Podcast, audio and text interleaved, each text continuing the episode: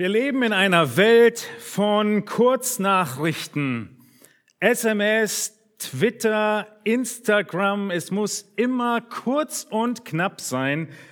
Aber die Kommunikation, habe ich den Eindruck, ist dadurch nicht besser. YouTube ist schon längst zu lang geworden. Wir brauchen jetzt YouTube Shorts und TikTok. Kurz, knapp, einmal hinschauen, alles muss kommuniziert sein. Aber so funktioniert es eigentlich relativ selten, wenn wirklich Wahrheiten weitergegeben werden sollen, die aufgebaut sind, die überzeugen sollen, die zu Veränderung führen sollen. Wir können eine Kleinigkeit uns anschauen, so wie diese Puzzleteile, die ihr hier seht. Und wenn wir nur diese kleinen Teile uns anschauen, dann können wir relativ viel darüber diskutieren und nachdenken, was das denn für eine Abbildung sein soll, was es wohl bedeutet. Genau wie kleine Puzzleteile nur Sinn ergeben, wenn wir das große Bild sehen, genauso ergeben einzelne Verse und Worte und Abschnitte in der Bibel nur Sinn, wenn wir das große Bild sehen. Wir brauchen den Kontext. Wir brauchen ihn, damit es weniger Raum für Diskussion gibt, was der Text bedeuten könnte, was diese Puzzleteile ausdrücken könnten und mehr Klarheit und Eindeutigkeit, was sie ausdrücken. Vielleicht sehen wir hier auf diesen Puzzleteilen Teile von Feuer, vielleicht Stroh. Was könnte es sein? Großes Rätselraten, wenn wir nicht weiterschauen. Nun, wir brauchen ein größeres Bild. Wir nehmen das größere Bild und merken, oh, es hilft uns auch nicht wirklich weiter. Es ist wahrscheinlich kein Feuer mehr, aber es hilft noch nicht. Und deshalb seid ihr heute Morgen herausgefordert, gut mitzuarbeiten. Ich habe euch die Arbeit sehr leicht gemacht und das Wochenblatt schon vorausgefüllt für euch. In diesem Wochenblatt findet ihr die komplette Gliederung des ersten Korintherbriefes. Wenn ihr noch ein Wochenblatt braucht, dürft ihr gerne kurz Bescheid geben. Und ihr müsst nur noch ein paar kleine Stichworte in die Lücken füllen, so dass wir verstehen, was das große Ganze ist. Wofür brauchen wir dieses große Ganze? Wir brauchen es, um zu verstehen, was der einzelne Abschnitt bedeutet und beinhaltet. In unserer Serie zur Ehe, zur Rolle von Mann und Frau sind wir viele Aspekte miteinander durchgegangen. Ich glaube, wir sind bei Predigt Nummer 8 heute Morgen und wollen nächsten Sonntag erstmal abschließen mit dieser Serie. Wir haben uns angeschaut, welche Rolle Gott für die Frau hat, vorletztes Mal, das letzte Mal, welche Rolle er für den Mann hat. Erinnert euch, 1. Korinther 11, Vers 3, die Unterordnung des Mannes unter Christus. Wir haben uns angesehen, wie Gott die Ehe als Werkzeug gebraucht, um dich Christus ähnlicher zu machen, so wie er jede Beziehung als Werkzeug gebraucht, dich ihm ähnlicher zu machen. Und jetzt kommen wir abschließend nochmal zu diesem großen Thema der Rollen zurück, was äußerst relevant ist. Relevant, weil Gläubige damals wie heute in der Gefahr stehen, die Geschlechterrollen in der Freiheit zu Christus über Bord zu werfen. Das ist der Kontext von 1. Korinther 11. Und warum dem so ist, möchte ich euch heute Morgen aufzeigen. Wir haben Freiheit in Christus, aber wir haben unumstößliche Prinzipien, die nicht von der Freiheit in Christus getrumpft werden können. Und genau das haben die Korinther getan. Paulus, er wurde im Korintherbrief, ihm wurden viele Fragen gestellt. Und wir wollen zur Erinnerung, um welchen Text es eigentlich geht, unseren Predigtext, den wir heute gar nicht wirklich anschauen, sondern erst nächste Woche nochmal gemeinsam lesen. 1. Korinther 11 ab Vers 1 lesen wir bis Vers 16. Paulus schreibt, seid meine Nachahmer, gleich wie auch ich Nachahmer des Christus bin. Ich lobe euch, Brüder, dass ihr in allem an mich gedenkt und an den Überlieferungen festhaltet, so wie ich sie euch gegeben habe. Ich will aber, dass ihr wisst, dass Christus das Haupt jedes Mannes ist, der Mann aber das Haupt der Frau, Gott aber das Haupt des Christus. Jeder Mann, der betet oder weissagt und etwas auf dem Haupt hat, schändet sein Haupt. Jede Frau aber, die mit unbedecktem Haupt betet oder weissagt, schändet ihr Haupt. Es ist ein und dasselbe, wie wenn sie geschoren wäre. Denn wenn sich eine Frau nicht bedecken will, so soll ihr auch das Haar abgeschnitten werden. Wenn es aber für eine Frau schändlich ist, sich das Haar abzuschneiden oder abscheren zu lassen, so soll sie sich bedecken. Denn der Mann darf das Haupt nicht bedecken, weil er Gottes Abbild und Ehre ist. Die Frau aber ist die Ehre des Mannes. Denn der Mann kommt nicht von der Frau, sondern die Frau vom Mann. Auch wurde der Mann nicht um der Frau willen erschaffen, sondern die Frau um des Mannes willen. Darum soll die Frau ein Zeichen der Macht auf dem Haupt haben, um der Engel willen. Doch ist dem im Herrn weder der Mann ohne die Frau, noch die Frau ohne den Mann. Denn gleich wie die Frau vom Mann kommt, so auch der Mann durch die Frau. Aber alles kommt von Gott. Urteilt bei euch selbst, ob es schicklich ist, dass eine Frau unbedeckt zu Gott betet, oder lehrt euch nicht schon die Natur, dass es für einen Mann eine Unehre ist, langes Haar zu tragen.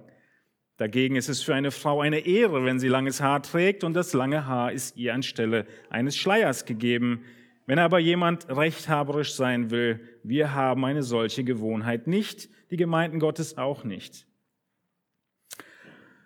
Der Text, um den wir, auf den wir heute hinarbeiten und die nächste Woche erläutern wollen. Ich weiß, sicher wollen der ein oder andere von euch wissen, was die Bibel denn nun lehrt in Bezug auf die Kopfbedeckung der Frau und des Mannes. Aber dazu kommen wir noch. Wichtig ist im Studium eines jeden Bibelabschnittes die Aussage des Autoren zu verstehen, bevor du Schlüsse für dein Leben ziehst. Willst du wissen, was das für ein Bild ist? Dann musst du den größeren Kontext sehen. Und der größere Kontext ist ein Löwe, kein Feuer, ein Löwe, du sagst dir wundervoll, ein schöner, friedlicher, lächelnder Löwe, den will ich bei mir zu Hause im Zimmer haben. Was für ein schönes Haustier. Wenn du das sagst, brauchst du was? Größeren Kontext. Du musst mehr wissen über diesen Löwen, um dann festzustellen, oh, vielleicht ist es doch nicht das nächste Haustier für mein Kind. Genau so sieht es mit einzelnen Bibelabschnitten aus, die schwierig sind. Das heißt heute Morgen, wir haben keine Bibelschule, sondern die Schulung eines jeden einzelnen Bibellesers.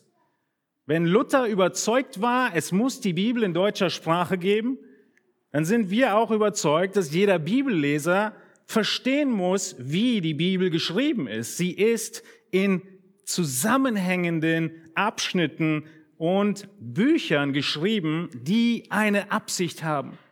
Wir müssen das betonen, denn wir sind bedrängt und, und konfrontiert mit Ansichten wie dem Da Vinci Code, sogar zwischen den Zeilen was zu lesen, irgendwelche Zahlen zusammenzurechnen und irgendwie das Buch als mystisches Buch zu sehen, was es nicht ist. Es ist Gottes Wort, ohne Zweifel, aber es hat ganz klare, verständliche Aussagen. Und deshalb brauchen wir um unseren Text heute Morgen oder dann nächste Woche verstehen zu können, den großen Zusammenhang. 1. Korinther 11, 3 bis 16 ist eine, wenn nicht die schwierigste Bibelstelle auszulegen in dem Wort Gottes. Herzlichen Glückwunsch. viele unterschiedliche Sichtweisen und wir werden nicht behaupten, den letzten Ratschluss und die letzte Antwort für jede eurer Fragen zu haben. Garantiert nicht. Aber es werden eine Menge Diskussionen weniger geben, wenn wir wissen, welches Bild, welcher große Kontext überhaupt dahinter steht. Auch wenn nicht jedes einzelne letzte Detail beantwortet werden wird, auch nächste Woche nicht. Und deshalb ist heute Morgen mein Ziel, dass du den Zusammenhang von 1. Korinther verstehst und dann jedes einzelne Puzzleteil dieses Korintherbriefes weißt, wo es hingehört. Jeder von euch, der gerne puzzelt, schnappt sich ein Teil und wenn er nicht weiß, wohin damit, guckt er wohin? Auf den Karton. Und er gibt viel Anhaltspunkte, wo diese Teile hingehören. Was ist 1. Korinther 11 noch? Es ist nicht nur ein schwer auszulegender Text, sondern es, er birgt die große Gefahr, dass du sagst, er ist schwer auszulegen, deshalb ist er irrelevant für mich. Wenn Gott wollte, dass ich verstehe, was in diesem Text steht, hätte er es einfacher ausgedrückt. Oder du sagst, der Bibeltext ist irrelevant, weil er nicht mehr in unsere Kultur spricht und deshalb brauche ich nicht verstehen, was in diesem Abschnitt steht. Weit gefehlt. Jeder einzelne Abschnitt der Bibel, jedes Wort und jeder Vers der Bibel ist relevant für dich. Und deshalb arbeiten wir uns durch und hoffentlich bleiben wir wach mit unseren kleinen Lückentext. Einer der Sonntagsschüler hat gerade schon gesagt, aha, ein Lückentext, den werden jetzt alle ausfüllen und dann wird er eingesammelt. Wenn ihr gut beobachtet, merkt ihr, er wird nicht eingesammelt, weil ein Detail fehlt, nämlich der Lückentext Name Doppelpunkt. Es soll eine Hilfe sein, dass ihr die Gliederung des Briefes und den großen Absch Absicht von Paulus mit nach Hause nehmen könnt und durchgehen könnt. Und die Lösung lege ich nachher auf den Tisch hier vorne.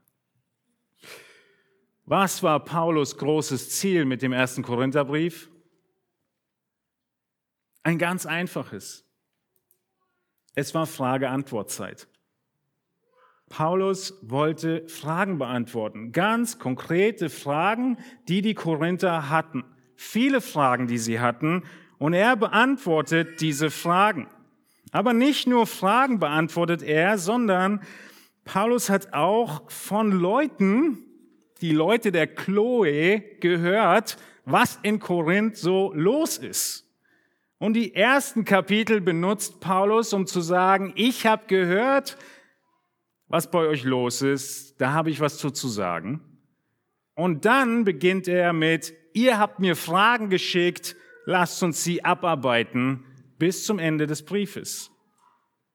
Was merken wir vom Kontext dieses Briefes? Dieser Brief ist ein sehr spezieller, persönlicher Brief an diese Gemeinde zu Korinth und beantwortet ihre ganz konkreten Fragen, die sie hatten. Der Korintherbrief ist nicht an dich geschrieben ist nicht an die Leuchtturmleute geschrieben, ist nicht an die Berliner geschrieben, sondern er ist an die Korinther geschrieben. Diese speziellen Fragen hatten sie in ihrer Stadt zu ihrer Zeit. Das ist was Besonderes, denn nicht jeder Brief in der Bibel ist so speziell geschrieben, kaum einer. Einige Briefe, wie der Petrusbrief, den wir letzte Woche begonnen haben, sind schon als Rundschreiben verfasst. Wenn ich einen Rundbrief schreibe, werde ich schon anders formulieren und andere Themen reinnehmen, viel mehr allgemein schreiben, in Prinzipien schreiben, als wenn ich einen ganz individuellen Brief schreibe. Das müssen wir vor Augen haben. Letzte Predigt von 1. Korinther 11.3 haben wir uns schon angeschaut, was für eine verrückte Stadt Korinth war. Verglichen heute vielleicht mit der Reeperbahn in Hamburg. Hafenstadt, größte Unmoral, Götzendienst. Das ist ihr Kontext. Und wir sehen, wie Paulus antwortet in 1. Korinther ähm, 1 und sein großes Anliegen deutlich wird, er will die Einheit der Gemeinde wiederherstellen. Und er will, dass sie wieder im Gehorsam zu Gottes Wort leben. Das war sein großes Ziel. Woran sehen wir das? Weil das seine Absicht ist, die er hineinbringt, ohne dass sie ihn dazu gefragt haben. Das ist das, was er deutlich macht, nur aufgrund dessen, was er von den Mitgliedern des Hauses, der Hauses der Chloe übermittelt bekommen hat. Wir lesen davon in 1. Korinther 1, Vers 10 und 11. Ich ermahne euch, ihr Brüder, Kraft des Namens unseres Herrn Jesus Christus, dass ihr alle einmütig seid in euren Reden und keine Spaltung unter euch zulässt, sondern vollkommen zusammengefügt seid in derselben Gesinnung und in derselben Überzeugung. Einheit, Einmütigkeit stand unter Gefahr. Unter welcher Gefahr? Der unterschiedlichen Praktiken. Die einen haben das Fleisch gegessen, die anderen nicht. Die einen sind zu der Party gegangen, die anderen nicht.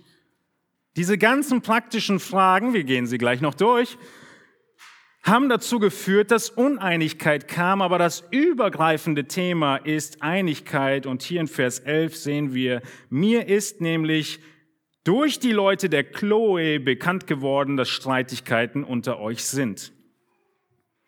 Und so erkennen wir hier zu Anfang des Briefes des Paulus seine Absicht selbst gut und verständlich für uns darlegt. Er will Einigkeit. Viele spezifische Dinge, viele Probleme. Welche Probleme hat Chloe und Co. Paulus übermittelt?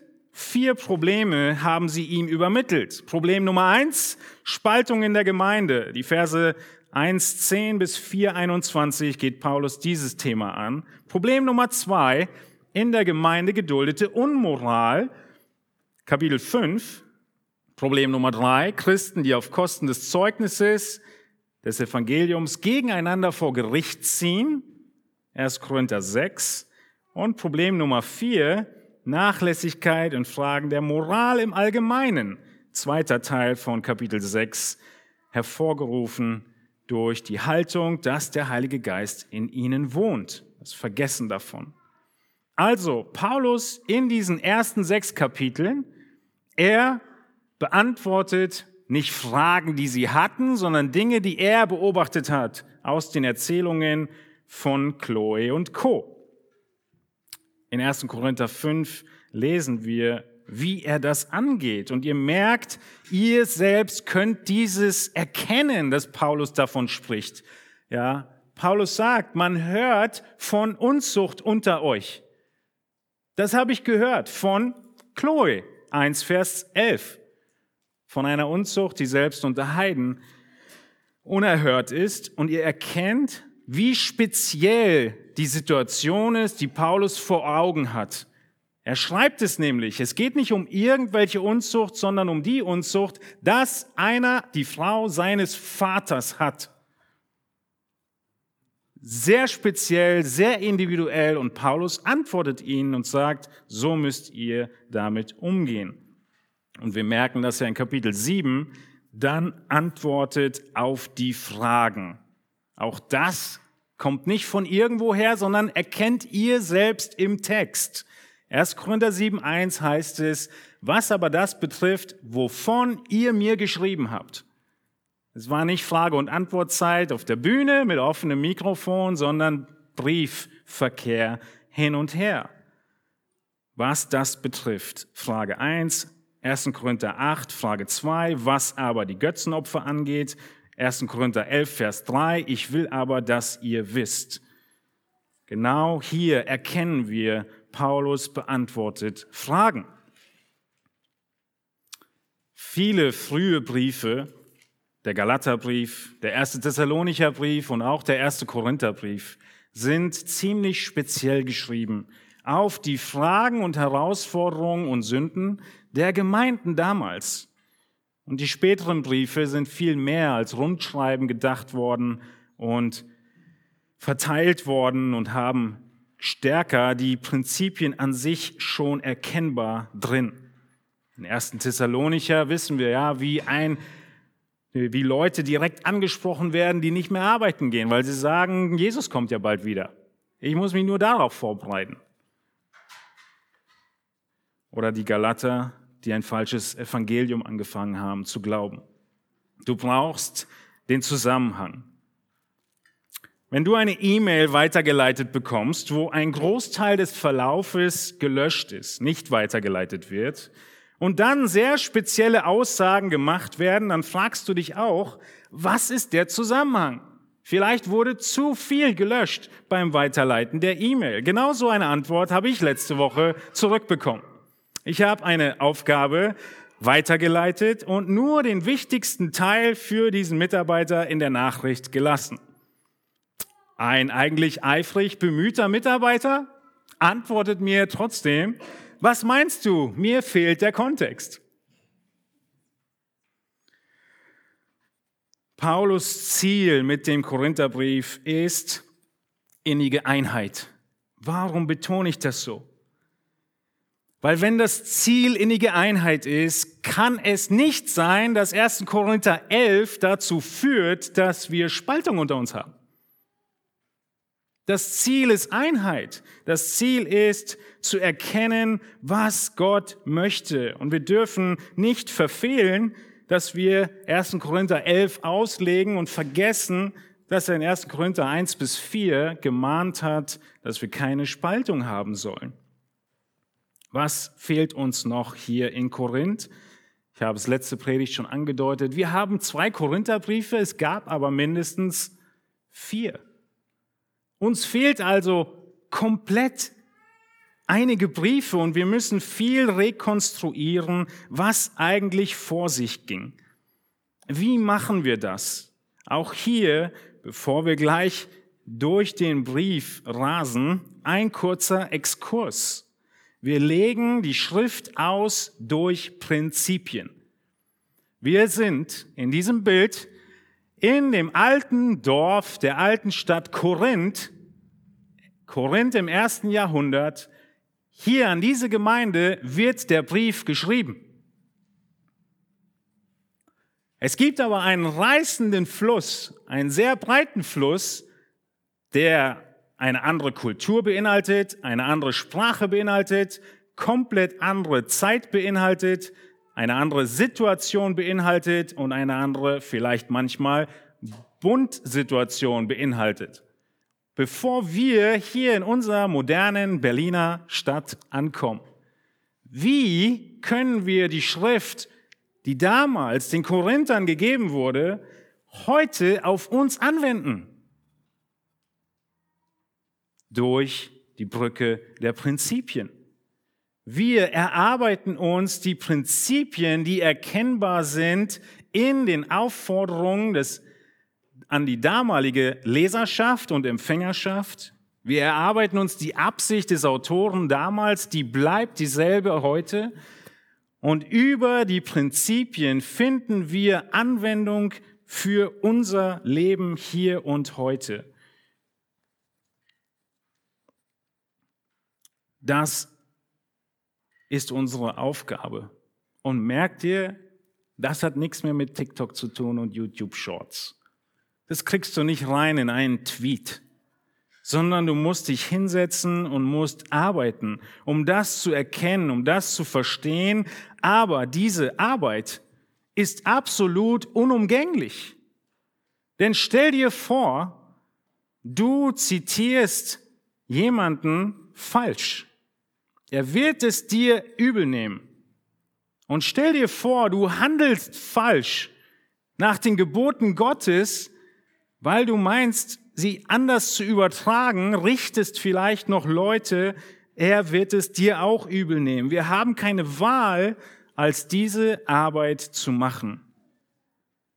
Den großen Zusammenhang zu erkennen, ist eine der wichtigen Prinzipien, wie wir von dem von der altertümlichen Stadt in unsere neue Stadt kommen über die Brücke der Prinzipien. Was also war die eine, die das große Ziel von Paulus?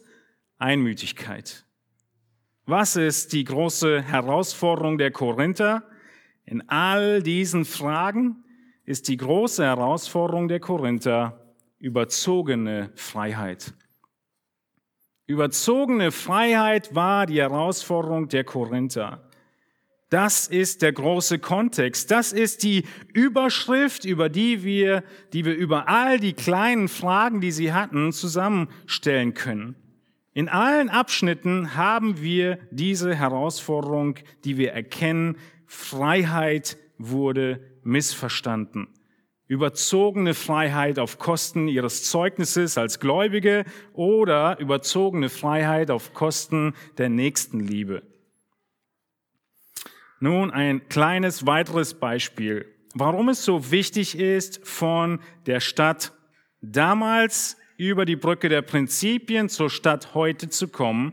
Wir bleiben im ersten Korintherbrief, schlagen Kapitel 16, Vers 20 auf und lesen dort, grüßt euch untereinander mit einem heiligen Kuss. Wir sind immer noch im Korintherbrief. Wir haben eine klare Aufforderung. Wir können die Prinzipien der Grammatik anlegen. Wir entdecken, es ist ein Imperativ. Da können wir nichts dran machen. Es ist so einfach. Warum, liebe Pastoren, missachtet ihr so einfache Imperative in der Schrift? Diese Frage wurde mir unter anderem schon mal gestellt. Nun, was merken wir an diesem Vers?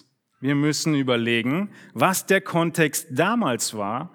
Wir müssen überlegen, was die Absicht des Autoren war und dann müssen wir das Prinzip nehmen und heute anwenden. Wir müssen uns die Anwendung überlegen, dieses Verses im Jahr 2018. Und auf einmal müssen wir uns die Anwendung dieses Verses überlegen im Jahr 2020. Ihr wisst schon. Corona. Und dann müssen wir uns jetzt wieder die Anwendung überlegen im Jahr 2022. Und dennoch bleibt 2. Timotheus 3:16 unumstößlich bestehen. Alle Schrift ist von Gott eingegeben und nützlich zur Belehrung, zur Überführung, zur Zurechtweisung, zur Erziehung in der Gerechtigkeit. Die Schrift ist gegeben. Sie ist nützlich. Sie überführt. Sie erzieht. Wir können verstehen, was Gott möchte. Es braucht nur manchmal etwas mehr Arbeit. Und die Korinther waren darin nicht reif. Sie haben ihre Freiheit überzogen. Eine typische Pendelreaktion in Korinth hat stattgefunden. Wenn ihr euch all das Zeug von den ersten 20 Minuten nicht mehr merken könnt, merkt euch das. Die Korinther haben eine Pendelreaktion an den Tag gelegt, die üblich ist. Welche Pendelreaktion? Die Freiheit in Christus wurde zur Herausforderung. Korinth war eine gottlose Hafenstadt wie Hamburg mit ihrer Reeperbahn. Sie wird genannt die sündigste Meile der Welt. Die Menschen, sie lebten mit ausgeschlagenem Pendel im Götzendienst und kommen jetzt zum Glauben und in welcher Gefahr stehen sie? Ganz natürlich. Das Pendel schlägt über auf die andere Seite. Und das zeigen uns die Fragen, die die Korinther hatten, dass sie jetzt, wo sie aus dieser Unmoral, aus diesem Götzendienst zum Glauben kommen, sich auf einmal fragen, was ist denn jetzt mit Singles und den Verheirateten in 1. Korinther 7? Bei so viel Unmoral, die wir in unserem alten Leben erlebt haben, sollten wir jetzt nicht besser Singles bleiben? Ist Ihre Frage. Oder wenn mein Ehepartner jetzt ungläubig ist, wo ich doch gläubig geworden bin und dieser mein ungläubiger Ehepartner, er ist immer noch in dieser Unmoral, in diesem Götzendienst, auf dieser Reeperbahn unterwegs, besser, ich lasse mich doch scheiden, oder? Und das dritte mindestens, was sie gefragt haben, war, Ehe Mann, Frau, das ganze Thema mit Sexualität ist alles so schlecht, und dem Teufel geweiht mit dem Götzendienst und der Tempelprostitution, die wir kennen. Besser ist doch, die Ehe komplett zu verabscheuen und zu sagen, ich investiere mich in geistliche Dinge. All diese Fragen hatten die Korinther wirklich. Warum hatten sie sie? Weil das Pendel vom einen Extrem ins andere übergeschlagen ist. Und was ist das Prinzip, was wir lernen? Erste Lücke. Bleib in dem Stand, in dem Christus dich gerettet hat und ehre ihn darin. Paulus sagt, keine Extreme, Ehe ist gut, Sexualität ist gut in der Ehe, bleib in dem Stand, in dem du gerettet bist. Da können wir natürlich mehr zu sagen, aber wir haben keine Zeit heute. Wir gehen weiter in 1. Korinther 8 und merken, das nächste Thema, was er anspricht, wo das Pendel überschwingt, ist die Freiheit beim Götzendienst. Freiheit beim Götzenopferfleisch, zweite Lücke. Wir lesen 1. Korinther 8, die Verse 10 bis 13. Denn wenn jemand dich, der du die Erkenntnis hast, im Götzentempel zu Tisch sitzen sieht, wird er nicht sein Gewissen, weil es schwach ist, dazu ermutigt werden, Götzenopferfleisch zu essen? Und so wird wegen deiner Erkenntnis der schwache Bruder verderben, um dessen Willen Christus gestorben ist. Wenn ihr aber auf solche Weise an den Brüdern sündigt und ihr schwaches Gewissen verletzt, so sündigt ihr gegen Christus. Darum, wenn eine Speise meinem Bruder ein Anstoß zur Sünde wird, so will ich lieber in Ewigkeit kein Fleisch essen, damit ich meinem Bruder kein Anstoß zur Sünde gebe. Was ist hier der Punkt gewesen von Paulus? Die Situation gewesen. Sie haben Götzenopferfleisch gekauft und gegessen. Es gab in der Zeit kein Fleisch zu kaufen, was nicht Götzen gewidmet war. Und einige Gläubige haben gesagt, Götzen hin oder her, mittlerweile wissen wir, sie sind eh alle tot. Wir können das Fleisch kaufen und essen. Andere Gläubige haben aber gesagt, nein, das ist doch Pendelextrem, wo wir herkommen und Fleisch war immer Götzendienst, Pendel in die andere Richtung, kein Fleisch mehr. Was sagt Paulus? Das Prinzip, das Pendel in der Mitte zu halten, ist die Nächstenliebe. Bevor ich jemandem einen Anstoß gebe, weil ich Fleisch esse, esse ich lieber kein Fleisch. Was sagt Paulus nicht? Dass alle Vegetarier werden müssen.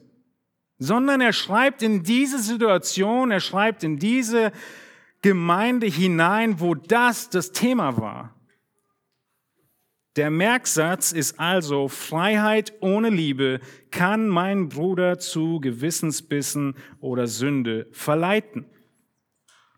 Gewissensbisse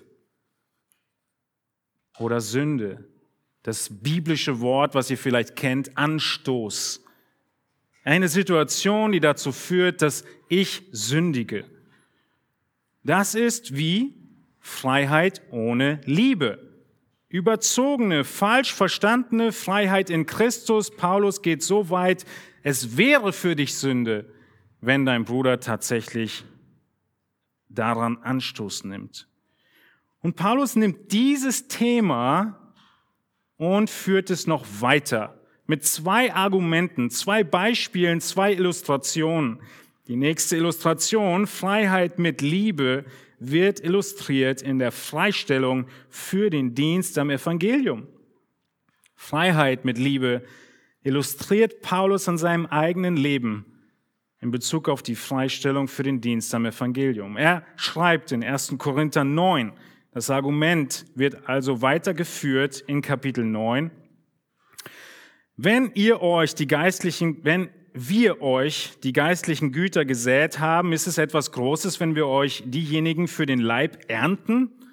Es geht um finanzielles Versorgen der Korinther von Paulus. Ich habe geistliche Güter gesät, ist es etwas Großes, wenn ich das für den Leib ernte.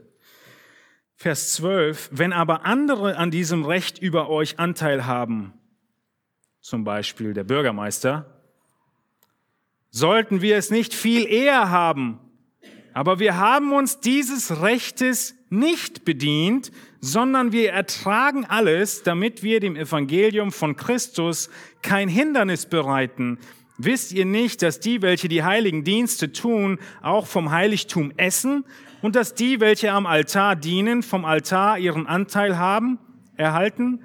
So hat auch der Herr angeordnet, dass die, welche das Evangelium verkündigen, vom Evangelium leben sollen. Paulus sagt, du hast die Freiheit, Entschuldigung, hier waren wir, das Fleisch zu essen, was den Götzen geopfert ist. Aber es führt zu Anstoß bei Leuten und deshalb opferst du deine Freiheit auf und verzichtest auf das Fleisch. So wie ich, Paulus, das Recht habe, finanziell versorgt zu werden. Gott hat es gesagt. Ich verzichte darauf aus Liebe zu den Korinthern, damit sie mir überhaupt weiter zuhören. Die waren so gottlos, dass es für sie ein Dorn im Auge war, ihren Pastor freizustellen oder zu unterstützen. Paulus hätte also unser Merksatz Freiheit, Finanzen von den Korinthern anzunehmen. Aber er nutzt es nicht aus Liebe, um das Evangelium nicht zu hindern. Was sagt dieser Text nicht? Dass Älteste nicht versorgt werden sollten sondern er sagt es ja ganz konkret. Der Herr hat angeordnet, dass die, welches verkündigen, vom Evangelium leben sollen. Aber in dieser Situation in Korinth hat Paulus darauf verzichtet, weil es hätte dem Evangelium geschadet. Wir gehen weiter. Ihr merkt, wir, wir kommen vorwärts. Wir sind schon in Kapitel 9. Eine zweite Illustration zu diesem wichtigen Thema. Immer noch Pendel schwingt über von Fleisch ist für Götzen Fleisches zum Essen.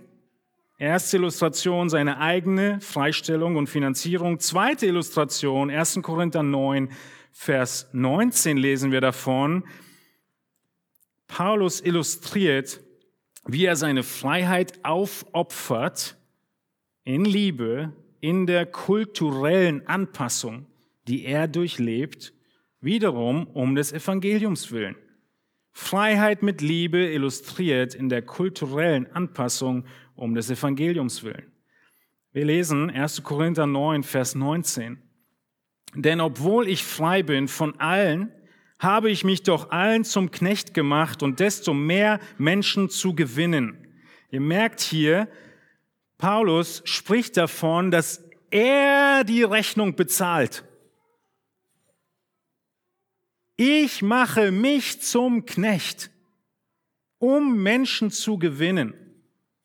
Er opfert seine Privilegien auf. Vers 20, den Juden bin ich wie ein Jude geworden, damit ich die Juden gewinne. Denen, die unter dem Gesetz sind, bin ich geworden, als wäre ich unter dem Gesetz, damit ich die unter dem Gesetz gewinne. Vers 21, denen, die ohne Gesetz sind, bin ich geworden, als wäre ich ohne Gesetz, obwohl ich vor Gott nicht ohne Gesetz bin, sondern Christus gesetzmäßig unterworfen, damit ich die gewinne, die ohne Gesetz sind. Den Schwachen bin ich wie ein Schwacher geworden, damit ich die Schwachen gewinne. Ich bin allen alles geworden, damit ich auf alle Weise etliche rette. Dies aber tue ich um des Evangeliums willen, um an ihm teilzuhaben. Wir haben gesehen, Paulus schreibt davon, ich opfere mich. Ich mache mich zum Knecht derer, die ein schwaches Gewissen haben. Ich mache mich zum Knecht derer, die unter Gesetz sind, die nicht unter Gesetz sind. Er ist es, der den Preis bezahlt. Das ist sein Motiv. Wir sehen hier unseren Lern- und Merkvers Paulus passt sein Verhalten gegenüber dem Gesetz Moses an die Zielgruppe an, um auf dem Missionsfeld mehr Menschen zu erreichen. Was macht Paulus hier nicht?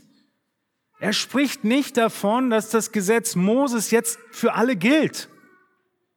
Er spricht auch nicht davon, dass es kein Gesetz gibt, sondern er sagt, in dieser Zielgruppe werde ich jedem das, was er, wo er am besten annimmt, was ich zu sagen habe über Jesus. Genau das hat Hudson Taylor gemacht. 1853 reist Hudson Taylor mit einer englischen Mission, dem chinesischen Evangeliumsgesellschaft, nach China aus. In China angekommen war Hudson Taylor enttäuscht von den Zuständen und der Arbeitsweise der Missionare. Er begann als erster 1858, fünf Jahre später, auch im Inland zu arbeiten. Bis dahin waren die Missionare alle an der Küste. Hudson Taylor geht ins Inland. Zwischenzeitlich war er zu der Überzeugung gelangt, dass es richtig sei, in chinesischer Kleidung zu arbeiten. Er ließ sich auch die Haare scheren, färben bzw. färben und trug einen chinesischen Zopf. Hudson Taylor hat für Probleme gesorgt. Warum tut er das? Weil lange Haare jetzt überall in waren? Weil er ein Rebell war? Weil er dem neuesten Modetrend nachlief? Hat er erst Korinther 11 nicht gelesen? Ist ja für einen Mann eine Unehre, langes Haar zu tragen? Nein. Er hat es gelesen und richtig verstanden, nämlich 1. Korinther 9 sagt Paulus, ich werde alles allen und lange Haare sind keine Sünde. Und wenn die alle lange Haare haben, dann habe ich die langen Haare, damit sie mir zuhören, damit sie verstehen, dass ich sie liebe und eine Botschaft für sie habe. Erkennt ihr das Pendel, was wiederum deutlich wird? Paulus, er, er erkennt es schon, dass dieses Pendel da ist. Die einen werden jetzt Paulus vorwerfen, oh, du hast also kein Gesetz. Und Paulus sagt, jein. Paulus lebt in der Mitte. Er sagt, jein, ich lebe für den Juden, als wäre ich unter Gesetz. Ich esse kein Schweinefleisch, wenn ich mit ihm essen gehe und so weiter. Aber jein, ich habe ein Gesetz, das Gesetz Christi. Dann hast du also doch kein Gesetz, sagen die Heiden. Und er sagt, jein. Ich habe ein Gesetz, nämlich das Gesetz Christi. Das ist, wie Paulus die Balance schafft. Mit dem Prinzip der Liebe und mit Christus. Christus hat ein Gesetz und unter diesem ist er. Das war 1. Korinther 9. Die Freiheit beim Götzenopferfleisch. Paulus illustriert sie mit seiner Freistellung für den Dienst mit den Finanzen, die er nicht in Anspruch nimmt und den kulturellen Anpassungen, die er auf seine Kosten in Anspruch nimmt oder zahlt. Und als nächstes in Kapitel 10 kommen wir wieder zu den Korinthern. 1. Korinther 10 lesen wir davon, wie sie die Freiheit überzogen haben und völlig abgerutscht sind. Ja, wir haben Freiheit. Ja, wir dürfen genießen. Ja, wir dürfen feiern, aber es gibt rote Linien. Denn wenn du den Genuss und deine Wünsche übertreibst und deinen Begierden folgst, dann ist die rote Linie überschritten und das sehen wir in 1. Korinther 10, Vers 6, wo eine bisschen andere Situation war. Nicht mehr wurde nur Götzenopferfleisch gekauft, sondern sie sind zur Party gegangen für die Götzen. Das war die rote Linie. 1. Korinther 10, Vers 6. Diese Dinge sind für uns zum Vorbild geschehen. Er bezieht sich auf den Exodus, damit wir nicht nach dem Bösen begierig werden, so wie jene begierig waren. Werdet nicht Götzendiener, so wie etliche von ihnen, wie geschrieben steht, das Volk setzte sich nieder, um zu essen und zu trinken und stand auf, um sich zu vergnügen kurze Pause.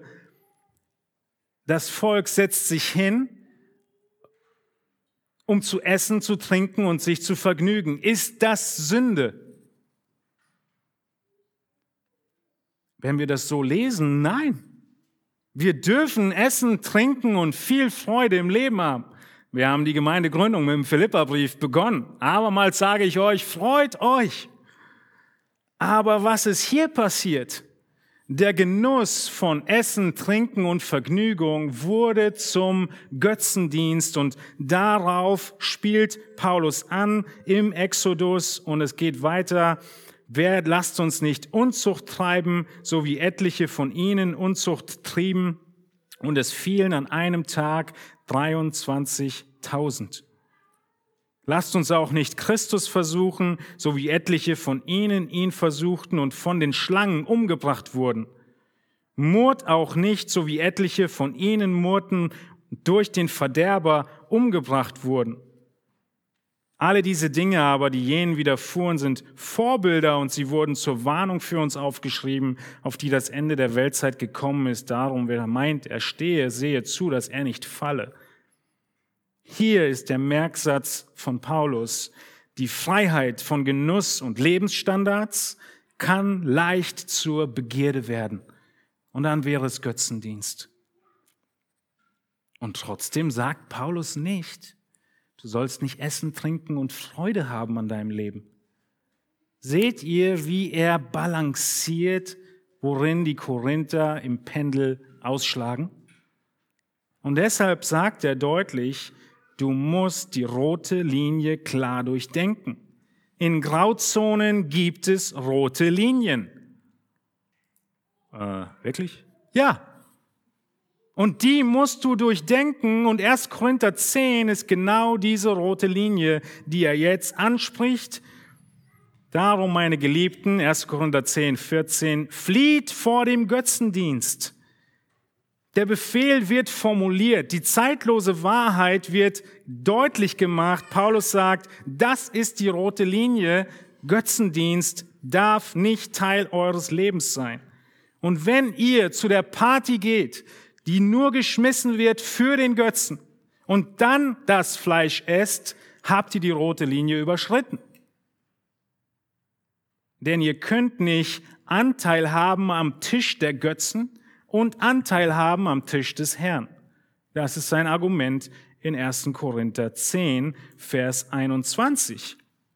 Ihr könnt nicht den Kelch des Herrn trinken und den Kelch der Dämonen. Ihr könnt nicht am Tisch des Herrn teilhaben und am Tisch der Dämonen. Oder wollen wir den Herrn zur Eifersucht reizen? Sind wir etwas stärker als er? Und wieder kommt das Prinzip, Vers 23, es ist mir alles erlaubt, aber es ist nicht alles nützlich. Es ist mir alles erlaubt, aber es erbaut nicht alles. Niemand suche das Seine, sondern jeder das des anderen. Hier ist abschließend das Prinzip, was er deutlich machen will, wieder auf den Punkt gebracht. Erbaut es den anderen. Ist es nützlich? Das sind die roten Linien. Das sind die Prüfkriterien, um dein Pendel in die Mitte zu bringen, dass es nicht ausschlägt.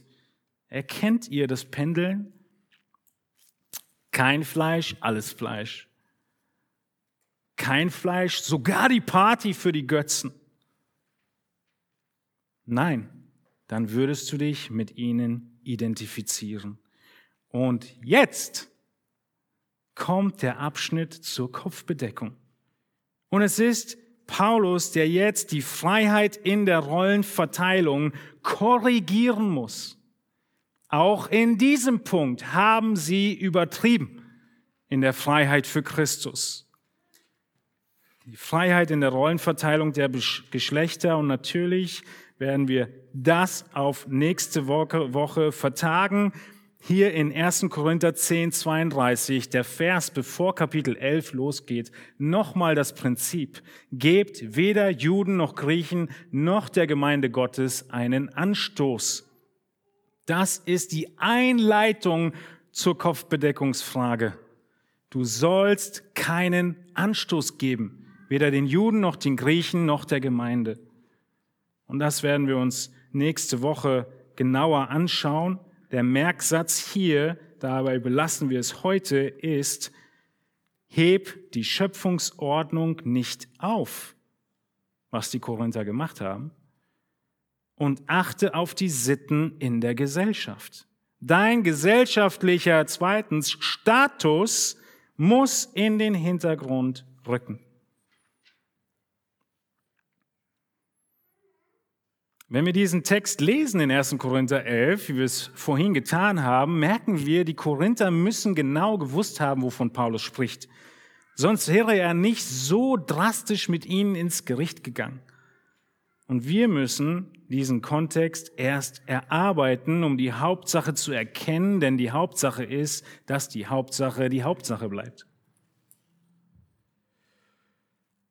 Und eine Frage für jeden, der sich schon mit 1. Korinther 11 beschäftigt hat, kommt jetzt. Nicht nur muss deine Überzeugung in dieser Auslegung mit diesen ersten zehn Kapiteln übereinstimmen, sondern mit den nächsten Versen in 1. Korinther 11, denn Paulus wechselt das Thema nicht und kommt zur Abendmahlsfrage. Okay, äh, Kopfbedeckung, Abendmahl, ja, es gibt einen Zusammenhang und genau den müssen wir erarbeiten. Der Zusammenhang ist, dass die Korinther lieber mit ihrem Wohlstand protzen, und Arme beschämen. Wieder ein Pendel, was zu weit ausschlägt in ihrer christlichen Freiheit. Woran sehen wir das? Es geht gar nicht um die Abendmahlsfrage in 1. Korinther 11, auch wenn es ein super Text fürs Abendmahl ist. Es geht um viel mehr. Es geht darum, dass die Korinther, 1. Korinther 11, Vers 20, zusammenkommen zur Gemeinde und so geschieht das nicht, um das Mahl des Herrn zu essen, denn jeder nimmt beim Essen sein eigenes Mahl vorweg, so dass der eine hungrig, der andere betrunken ist. Habt ihr denn keine Häuser, wo ihr essen und trinken könnt? Oder verachtet ihr die Gemeinde Gottes und beschämt die, welche nichts haben? Was soll ich sagen? Soll ich euch etwa dafür loben? Dafür lobe ich euch nicht. Was ist da passiert? Die Korinther haben ihr Gemeinschaftsnachmittag gehabt und jeder hat sein Essen mitgebracht. Der eine hat den anderen ausgetrumpft und manche hatten kein Essen mitzubringen, sie waren arm. Sie haben nicht aufeinander gewartet. Welches Prinzip haben sie völlig vernachlässigt und stattdessen zu protzen? Das Prinzip der Nächstenliebe. Und die ganze Gemeinde war in Spaltung. Die einen waren hungrig, die anderen besoffen. Und Paulus sagt, das kann nicht sein. Das ist der Punkt, den er anspricht.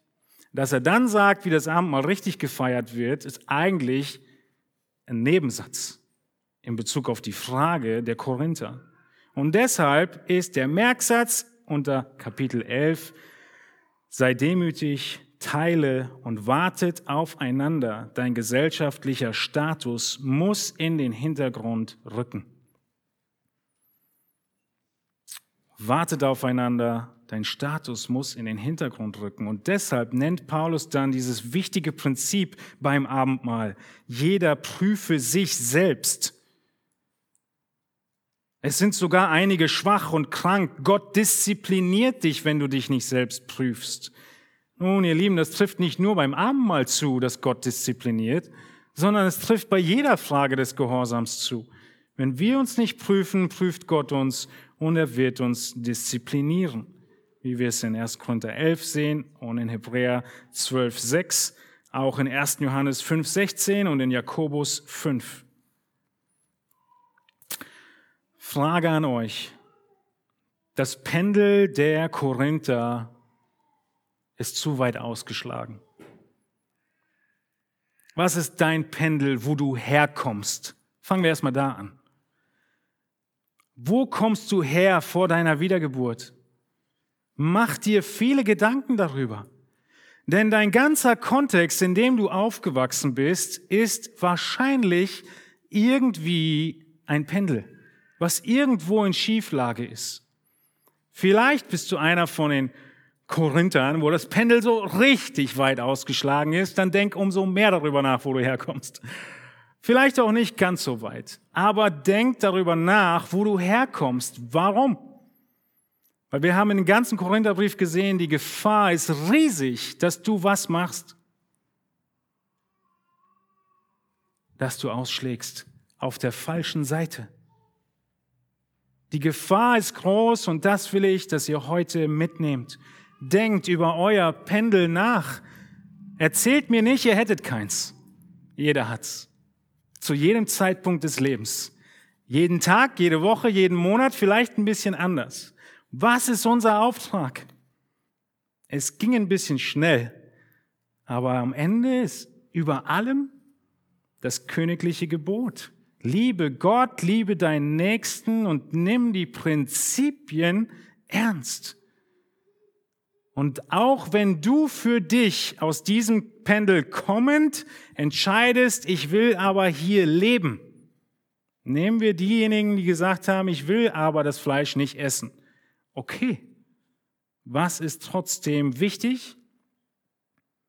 Dass dein Gottesdienst dein Gottesdienst bleibt und du in diesen Fragen deine Geschwister nicht verurteilst, sondern wissend, das ist eine Pendelfrage und sie entscheiden sie ein bisschen anders wie ich und das ist okay.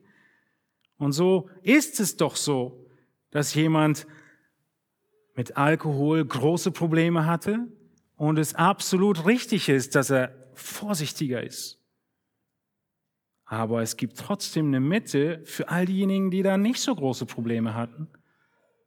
Und so kannst du diese Frage auf jeden Bereich ummünzen. Was ist das Ziel? Pendelmitte ist das Ziel und das ist geistliche Reife. Und wenn du eben noch nicht so weit bist oder der Kontext, in dem du bist, so schwierig ist, dass du weiter außen bleibst, völlig in Ordnung, aber 1. Korinther 1 bis 4, Einheit ist das Ziel. Einmütigkeit. Und genau so geht Paulus weiter. Ja, wir lassen die Teile mal weg. Die Lücken sind, dass Freiheit äh, die Gnadengaben, die Liebe, in, in, in Liebe die Gnadengaben mit ähm, praktiziert werden und ohne Liebe keine Frucht herrscht. Diesen Text kennt ihr gut, 1. Korinther 12 bis 14.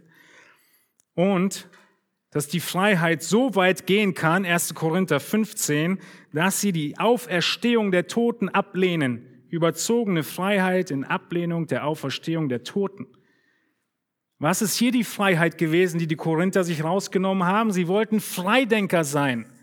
Was ist ein Freidenker? Er sagt, wenn ich es nicht erklären kann, dann kann es nicht wahr sein. Und sie sind so weit gegangen, so essentielle Wahrheiten wie die Auferstehung abzulehnen. Und Paulus sagt, Leute, ihr geht zu weit mit eurer Freiheit. Die Auferstehung ist essentiell. Sei kein Freidenker. Was sind die Anwendungen die ich am Ende noch, auf die ich am Ende trotzdem noch eingehen möchte. Bei schwierigen Bibelstellen beachte die Absicht des Buches. Wenn es schwierig ist und du nicht genau weißt, wo das Puzzleteil hinkommt, dann guckst du aufs große Bild. Und wenn das große Bild so aussieht, als würdest du es dir lebend ins Kinderzimmer holen, dann vielleicht studierst du noch mehr den Kontext. Und jeder einzelne Vers muss in deinen Rahmen hineinpassen, auch der heilige Bruderkuss. Also, achte auf den Kontext beim Bußgeldbescheid. Den liest du auch nicht und gehst dann zum Pfarrer in die Beichte und belässt es dabei. Steht doch da, ne? Bußgeldbescheid. Nein, es wird schwierig werden. Du zahlst deine Strafe an den Polizeipräsidenten. Der Kontext des Anschreibens, das Foto auf diesem Brief, die Paragraphen in diesem Brief, sie geben dir an, welche Bedeutung das Wort Buße in diesem Brief hat. Genau das müssen wir tun mit jedem Brief der Bibel und jedem Wort in der Bibel. Zweitens, bei allen Anwendungen beachte die zeitlosen Prinzipien über Gottes Wesen und die Natur des Menschen im Text.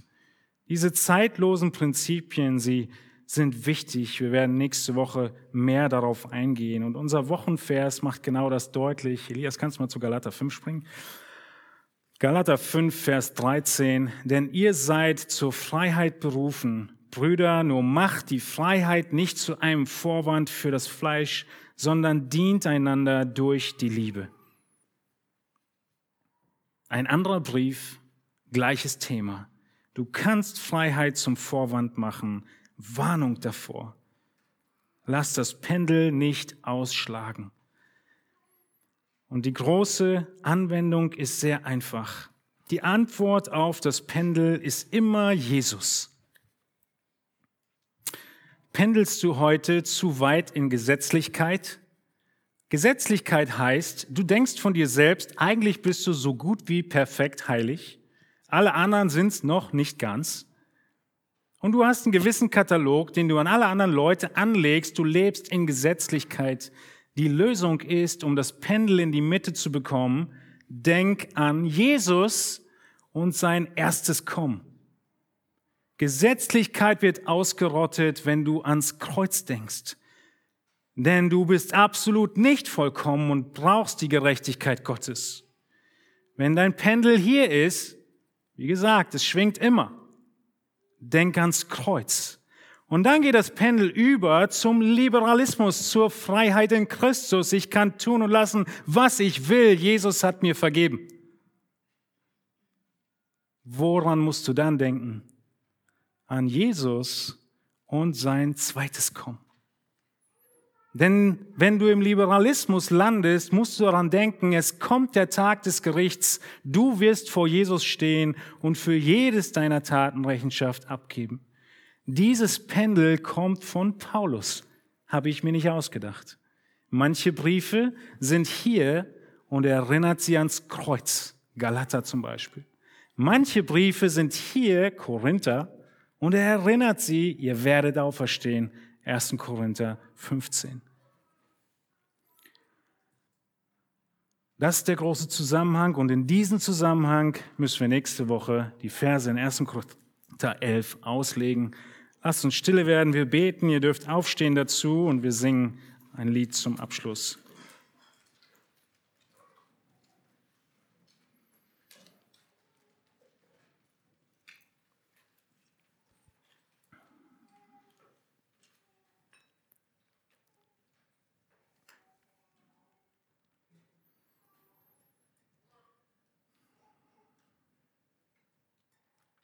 Himmlischer Vater, wir danken dir für dein Wort. Wir danken dir dafür, dass du in diesem Korintherbrief uns auch aufzeigst, wie dein Wort Antwort hat auf die spezifischsten Situationen und Fragen im Leben einer Gemeinde, im Leben eines Menschen in den unterschiedlichsten Jahrhunderten. Herr, wir wollen beten darum, dass wir die Absicht von dir erkennen, die Prinzipien herausarbeiten, die dein Hauptanliegen gewesen sind, auch in diesem Brief. Wir wollen dich bitten, dass wir als Gemeinde diesem Anliegen näher kommen, dass wir in Einheit, ohne Parteiung einander lieben, in den ganzen Grauzonen rote Linien festlegen und auf der anderen Seite einander stehen lassen, wo wir unterschiedliche Überzeugungen und Handhabungen haben. Wir wollen dich bitten, Herr, dass wir ein großes Zeugnis sein mögen vor Juden, Heiden und anderen Gemeinden. In unserem Handeln, in unserer Liebe zu dir, in unserer Liebe zueinander. Und Herr, für jeden Einzelnen heute Morgen will ich bitten, wirke durch deinen Heiligen Geist und zeig ihn auf und erinnere sie und mach ihn deutlich, wo ihr Pendel heute steht.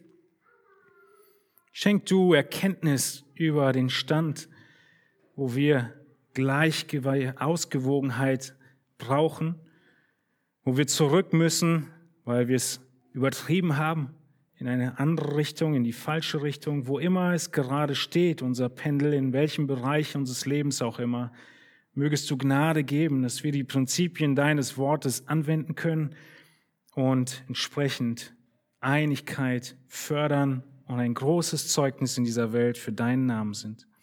Amen.